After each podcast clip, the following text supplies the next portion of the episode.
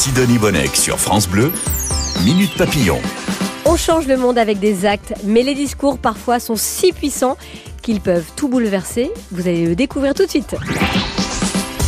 Bonjour Aurélie Luneau. Bonjour Sidonie. Ravie de vous rencontrer. Vous êtes historienne et productrice à France Culture, passionnée par ces prises de parole mythiques. Et en voici une qui a accéléré l'histoire. Nous sommes le 28 août 1963 aux États-Unis, à Washington. Il est 17h et une grande marche pour l'emploi et la liberté est organisée. Et il y a un homme noir qui prend la parole. Qui est-il?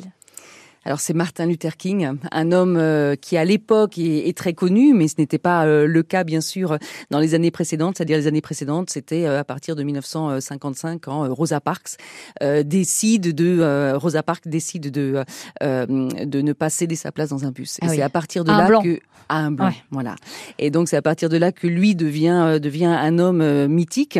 il est né en 1929 hein, en, en, Géorgie, c'est Atlanta précisément. Son père était pasteur, mais son grand-père avait été esclave et euh, il a vécu euh, dans cette euh, ville, dans, dans, dans, ce secteur des États-Unis, avec vraiment le témoignage quasi tous les jours des discriminations, des actions violentes contre les Afro-Américains et, et le Ku Klux Klan, hein, le KKK, cette organisation criminelle qui, qui avait été donc créée par d'anciens officiers sudistes et donc racistes.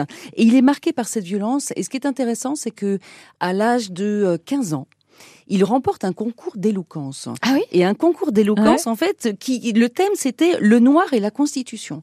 Et donc il, part avec son institutrice euh, en, à 130 km de là pour recevoir le prix. Et au retour, les 130 km, il les a fait avec son institutrice debout dans un bus. Et, euh, ça l'a marqué à vie. et là, il dit vraiment qu'il a été imprégné de toute cette injustice. Martin Luther King, le symbole de la lutte des Afro-Américains pour l'égalité et la liberté, et son discours va entrer dans l'histoire. J'ai fait un rêve. J'ai fait un rêve que mes quatre petits-enfants vivent un jour dans une nation où ils ne seront pas jugés sur la couleur de leur peau, mais sur leur caractère. J'ai fait un rêve aujourd'hui. J'ai fait un rêve que même dans l'État d'Alabama, des petits garçons et des petites filles noires puissent saisir fraternellement la main des enfants blancs. Ce discours, il donne encore aujourd'hui des frissons. Et à l'époque, le public là qui réunit s'attendait pas forcément à ce discours bouleversant. Oui, alors 250 000 personnes réunies. Et c'est vrai que euh, Martin Luther King est un, un, pasteur et un orateur qui est attendu, qui emporte les foules. Mais euh, ce jour-là, il n'était pas censé dire I have a dream. Ce qui est intéressant, c'est justement ce, ce slogan qui est devenu mythique. On le retrouve même encore aujourd'hui sur des t-shirts. Enfin voilà, il a traversé euh, les décennies et les siècles. Et, et c'est une, une de ses amies, Mahalia Jackson, qui est à proximité de lui. Et, et à un moment, elle lui dit Parle-nous du rêve, Martin, parle-nous du rêve. Alors que toute son équipe lui a dit, non, ça va, euh, Martin, franchement, euh, euh, arrête avec le rêve. Parce qu'il avait déjà utilisé ça ah dans d'autres prêches. Et, et, son équipe était un peu lassée en disant, non, mais c'est bon, il faut que tu, il faut que tu dises autre chose. Et, et c'est ça qui est resté dans l'histoire. Il faut raconter, Aurélie Luneau, aussi pourquoi ce discours est, est capital. Il faut entrer dans le contexte de l'époque de cette prise de parole. On est en 1963 et les Noirs et les Blancs ne sont pas égaux aux États-Unis, toujours pas. Exactement. 13 États sont encore ségrégationnistes.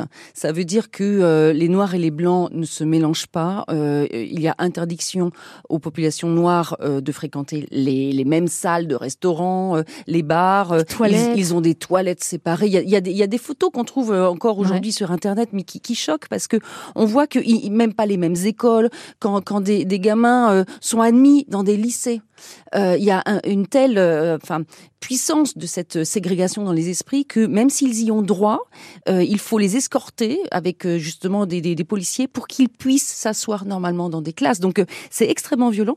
Mais depuis 1955 avec Rosa Parks et depuis des mouvements qui qui ont été vraiment générés hein, dans cette dans ces États-Unis là, c'est-à-dire des sit-ins. On voit des blancs qui décident de et avec des noirs de de, concrètement de s'asseoir ensemble et, Et il y a même des voyages qui s'appellent les Freedom Riders, des, des, voyages de la liberté, où ils prennent des bus, ils traversent des États, mais des, des États ségrégationnistes. Ils sont attaqués, il y aura des morts quand même. On, on sent qu'il y a eu, il y a quelque chose, voilà, qui, qui se passe à ce moment-là. Et d'ailleurs, au, au printemps 1963, il y a des manifestations pacifiques qui ont lieu dans la petite ville d'Alabama. Et là, Martin Luther King est arrêté et tout bascule. Oui, parce que dans cette petite ville-là, euh, il y a des manifestations volontairement pacifistes. Hein, c'est la non-violence qui, mm. qui, anime quand même euh, euh, ces, ces, Noirs qui, qui, déambulent et qui manifestent. Il y a des femmes, des enfants, c'est familial. Et donc la répression est terrible. Euh, gaz lacrymogène, des chiens, euh, on utilise des lances à eau, il y a des blessés. Et ces images vont choquer le monde entier, y compris John Fitzgerald Kennedy, qui est président à l'époque. Qu'est-ce qui change ce discours prononcé le 28 août 1963 aux États-Unis, à Washington? Les messages forts que livre Martin Luther King, quels sont-ils et qu'est-ce qu'ils vont modifier dans l'histoire du ben, pays? Concrètement, ils demandent euh, des droits égaux, c'est-à-dire juste euh, avoir euh, les, les, mêmes droits que, que, les blancs. Et ça va tout changer parce que à partir de là, JFK lui va promettre une loi contre la ségrégation. Mhm. Et, et, le 2 juillet 1964, ce n'est plus lui qui est à la tête de l'État, mais c'est Johnson, hein, Lyndon Johnson, et qui obtient la signature de cette loi. Donc normalement, constitutionnellement, les discriminations ne sont plus plus légales, plus autorisées en tout cas. Vous publiez Aurélie Luneau avec Jean Bulot et Vincent Bergier, cet excellent livre chez Gallimard Jeunesse. La force des discours, 20 prises de parole de femmes et d'hommes qui ont marqué l'histoire et vous y racontez. Vous faites l'après aussi, l'après aujourd'hui.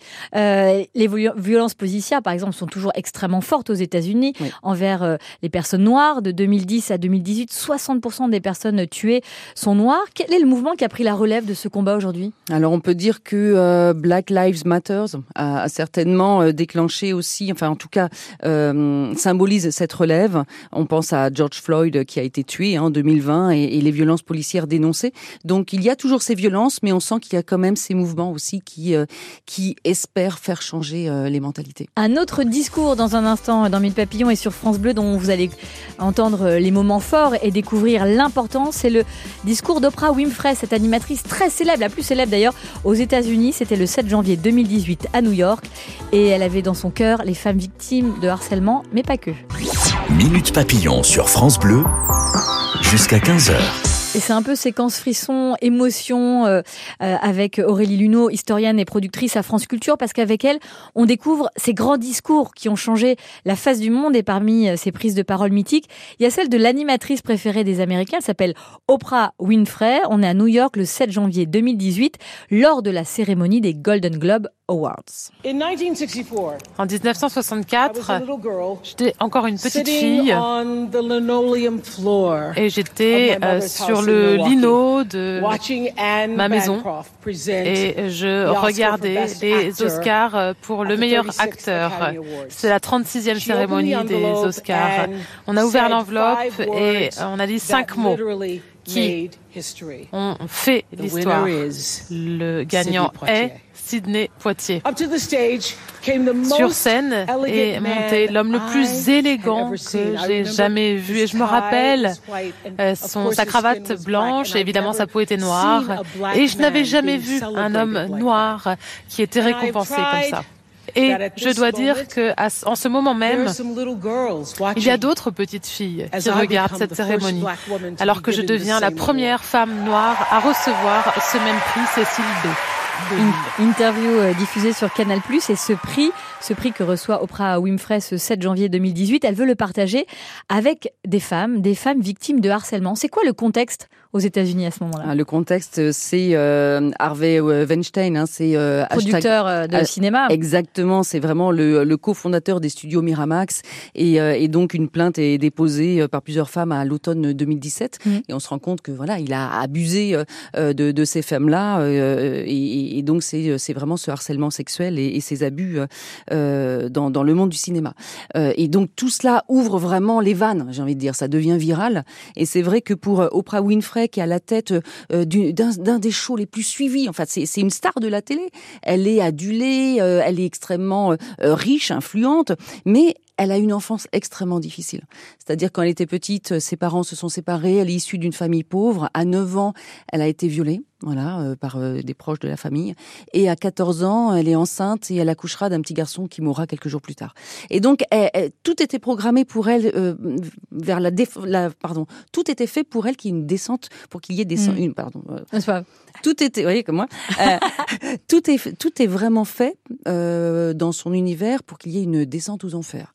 Et elle va reprendre les études et elle devient cette femme influente. Et donc quand on lui remet euh, ce soir-là le, le, le, le, Golden Globe Awards, mais pour la contribution exceptionnelle de toute sa carrière, c'est vraiment un moment important. Elle est la première femme à le recevoir et tout remonte, c'est-à-dire sa position aussi de femme, ce qu'elle a subi dans son enfance et aussi sa position de femme noire.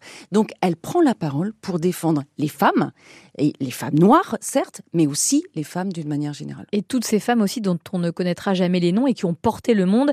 Elle parle d'une femme, un nom qui devrait être connu de tous, mais qui ne l'est pas. C'est Récit Taylor. Qui est-elle? Alors c'est une femme qui en 1944, euh, en rentrant euh, un soir euh, de, après un service religieux, et c'est une femme tout à fait voilà respectable, elle est enlevée par six hommes blancs. Elle est violentée, agressée. Enfin voilà, elle suffit, elle subit les pires horreurs. Et, et jamais il n'y aura enfin, une enquête digne de ce nom. On peut imaginer, mais jamais ces hommes ne seront condamnés, retrouvés. Voilà, on imagine la suite. Et elle est morte dix jours avant cette cérémonie. Et donc pour Oprah Winfrey, c'est vraiment, elle porte en elle aussi la mémoire de cette femme et elle veut lui rendre hommage. Et, donc euh, voilà, c'est pour ça qu'elle elle mentionne son nom. Aurélie Luneau, vous publiez La force des discours aux éditions euh, Gallimard Jeunesse et euh, on y lit les paroles fortes de ces discours qui sont illustrés aussi par Vincent Bergier. Vous nous lisez la fin du discours de d'Oprah Winfrey? Alors, je trouve très, très émouvant. Je veux que toutes les filles qui me regardent actuellement sachent qu'un nouveau jour se profile à l'horizon, et quand ce jour nouveau apparaîtra enfin, ce sera grâce à beaucoup de femmes magnifiques, et à certains hommes formidables, qui se battent pour s'assurer qu'ils deviendront les leaders d'un temps où plus personne ne dira MeToo. Ce discours, il a été apprécié c'est une folie sur les réseaux sociaux. Et même dans la salle. Hashtag euh, euh, Oprah Winfrey 2020, euh, c'est ça Ah oui, oui présidente. C'est-à-dire tout d'un coup, alors la salle se lève. Dans la salle, il y a des gens qui pleurent. Elle est applaudie. Et très très vite sur les réseaux sociaux, donc tout tout est relayé. Et, et dans les jours suivants, Oprah présidente. Voilà, c'est il y a vraiment tout un mouvement en faveur d'Oprah Winfrey. Elle est très proche quand même de de Barack Obama. Donc elle, elle, ne, elle ne cherchera jamais à prendre la présidence. Donc la Maison Blanche, mais, euh, mais elle, elle suscite un énorme engouement. On passe euh, à une autre époque, une autre histoire. Il y a des points communs toujours euh, forcément. 105 ans plus tôt, c'est une Anglaise cette fois-ci qui passage aux États-Unis. Elle s'appelle Emmeline Pankhurst. Alors, Emmeline Pankhurst, donc, donc une femme qui elle aussi a marqué son temps, son histoire. C'est une anglaise euh, féministe, pionnière de la lutte pour les droits des femmes. Elle, elle est née euh, au milieu du 19e siècle, hein, en 1858 à Manchester, et dès 1903, en fait, elle fonde euh, ce qui est l'une des sociétés les plus importantes de défense des droits des femmes. C'est la WSPU, c'est l'Union sociale et politique des femmes, et, et, et donc c'est les suffragettes. En fait, c'est l'avènement de ce qu'on appelle les suffragettes. Pourquoi elle fonde ça? Tout simplement parce que les femmes à l'époque, faut rappeler, avaient non seulement euh, aucun droit, c'est-à-dire pas le droit de vote, mais en plus elles, elles n'avaient pas de droit même sur euh, ce qu'elles possédaient. Euh, tout simplement, une des une de ces femmes-là, dans l'entourage aussi de d'Emeline Pankers, mais une, une, autre pionnière, un jour se fait donc voler son sac dans la rue. Elle va porter plainte au commissariat. On lui dit mais Madame, c'est pas à vous de porter plainte, c'est à votre mari parce que le sac il appartient à votre mari.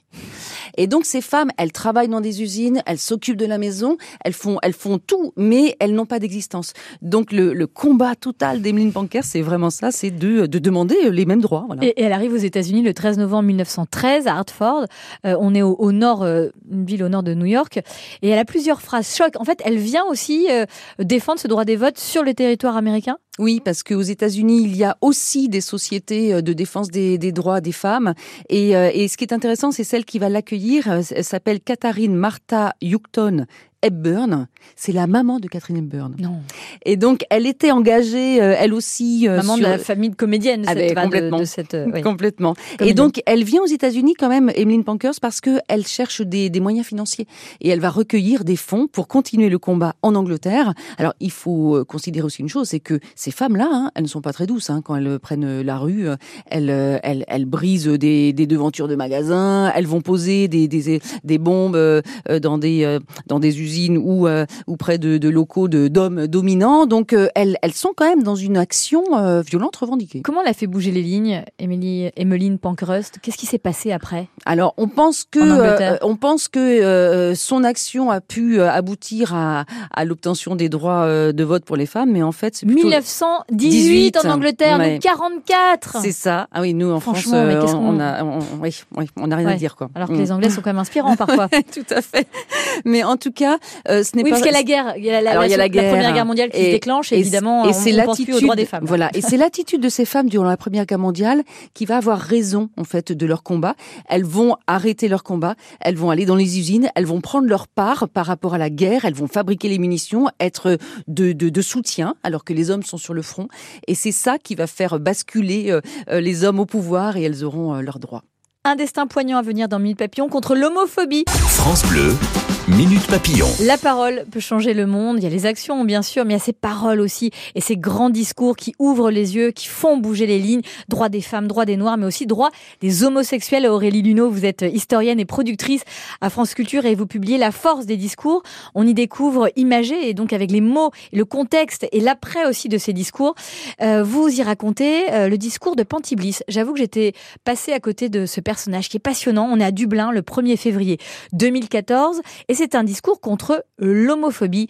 Qui est-il? Quelle est son histoire?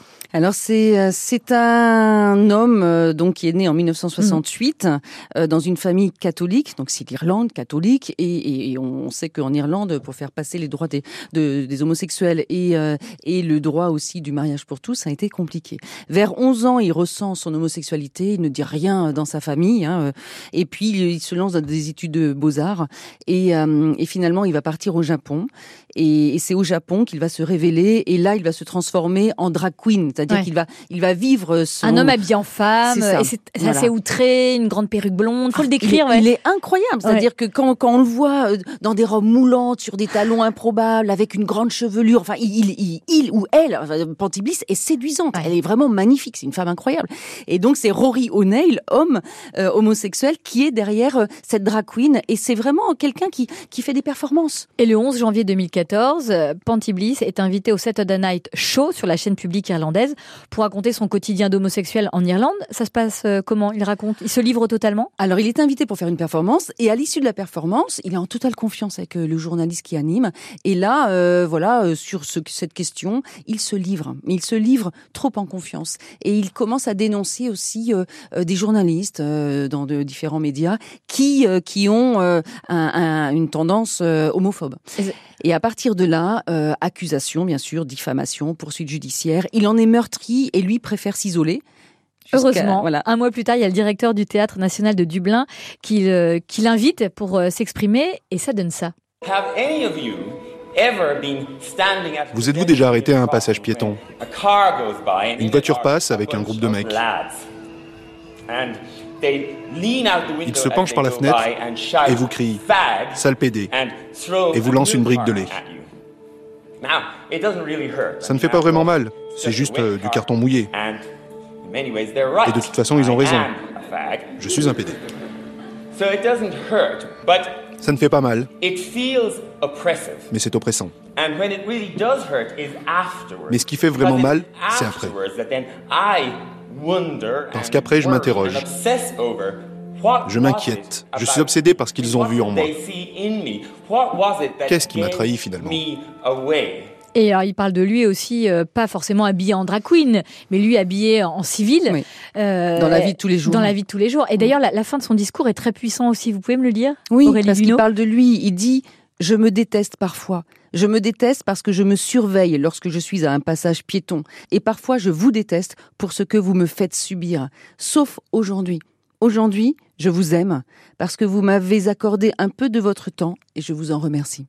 C'est émouvant, on est super ému. En ah ouais, non mais c'est en plus quand on voit la vidéo ouais. parce qu'on peut on, on, peut découvrir aussi euh, ces moments euh, maintenant sur enfin sur internet, c'est tout est devenu viral et quand on voit ça, on, on, comprend son quotidien. Il est il est sincère, il est sans notes, il il, il y va avec son cœur, mais il a eu le besoin d'être en pantiblisse pour parler de lui, de lui, Rory. Il est, il accueilli comment ce discours et qu'est-ce qu'il va changer En fait, il va être mis dans la nuit. Il, est mis sur sur les réseaux et quelques jours plus tard, un demi million de vues. Madonna réagit en soutien et d'autres personnalités. Ce discours fait le tour du monde. Il va être traduit en 40 langues et, et salué partout. Il va être invité lui sur tous les plateaux télé à travers le monde. Et, et ensuite, il va peser aussi dans la campagne mm. référendaire en fait. Hein. Qui arrive un an après, en 2015, Exactement. En, faveur du mariage pour tous. Oui, avec comme résultat 62% pour le oui, ce qui était quand même une révolution euh, en Irlande. Mais beaucoup de jeunes ont voté et les jeunes ont vraiment euh, pesé dans ce dans ce résultat. Et puis, bah, aujourd'hui, il reste encore des pays hein, dans le monde qui euh, qui ne luttent pas contre l'homophobie, qui, qui répriment l'homosexualité. Et, et 63 pays répriment l'homosexualité avec des peines de prison. Et il y en a 11 qui vont même jusqu'à des, enfin, 11 pays qui vont jusqu'à la peine de mort. C'est dire ce que votre livre est puissant et important à mettre entre toutes les mains, à tous les âges. La force des discours, 20 prises de parole de femmes et d'hommes qui ont marqué l'histoire. C'est aux éditions Gallimard Jeunesse. On cite vos co-auteurs aussi, Jean Bulot et les formidables dessins de Vincent Bergier. On vous retrouve aussi tous les mardis en direct sur France Culture à 21h. C'est le magazine de l'environnement de cause à effet. C'est un bonheur de vous rencontrer. À bientôt. Merci Sidonie, merci à vous. Minute Papillon, c'est terminé. On se retrouve euh, lundi à 14h. Passez un très bon week-end. Vous découvrirez les secrets de l'éducation bienveillante. C'est vrai, on entend toujours cette euh, notion. Et les anecdotes insolites des guerres mondiales. Tout de suite, vous retrouvez, c'est déjà demain. Très bon après-midi à l'écoute de votre radio préférée.